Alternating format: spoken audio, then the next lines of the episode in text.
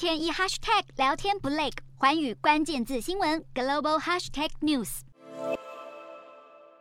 朝鲜半岛上空，好几架美国与南韩军机组成 V 字形联合编队，展现强大的联盟空中战力。打头阵的两架重型轰炸机，正是拥有“枪骑兵”之称的美国空军 B-1B 长程战略轰炸机。这是 B-1B 自2017年以来首度参与美韩军演。北韩当地时间五日又再度发射四枚短程弹道飞弹，接二连三的飞弹挑衅，让美韩两国决定延长十月三十一日展开的警戒风暴空中联合军演。但很显然，原先参演的 F 三。十五与 F 十六不够吓阻北韩飞弹试射，这才让美方决定出动令人闻风丧胆的 B-1B 枪骑兵轰炸机。而除了朝鲜半岛外，美军也同样在五日派遣两架 B-1B 到日本，与航空自卫队举行空中联合军演。B-1B 是美军最主要的超音速重型长程战略轰炸机，机体最大特色是可以改变角度的后掠翼，让 B-1B 最大航速可以高达一点二五马赫，最大航程九千四百公里，还具备优良的起降性能。武器方面，B-1B 机身内外共可以搭载五万七千公斤的炸弹或飞弹，包括核弹、巡弋飞弹与镭射导引导弹。B-1B 一九八五年正式服役后，在一九九八年首次投入实战，先后在波斯湾、塞尔维亚与阿富汗战争中。成功进行大量的空袭任务，成为美国空中轰炸主力。随着北韩核武威胁升级，南韩考量必须加强与美日同盟关系，回违了七年，派出规模最大达万吨级的补给舰“朝阳号”参与日本六号在神奈川县举行的海军阅兵仪式。此次关键仪式适逢日本海上自卫队建军七十周年，除了日本二十艘军舰参与外，还有美国、英国、法国等十三个盟国海军十八艘军舰共襄盛举。南韩政府期盼修复与日本的关系。才决定派出朝阳号一同庆祝海上自卫队建军纪念。不过军阅过程中，朝阳号官兵向插着海上自卫队旗帜的日舰出云号敬礼，可能会在朝野引发争议。由于海上自卫队旗神似二战日本帝国军旭日旗，恐怕会勾起南韩民众对日本殖民时期的痛苦回忆。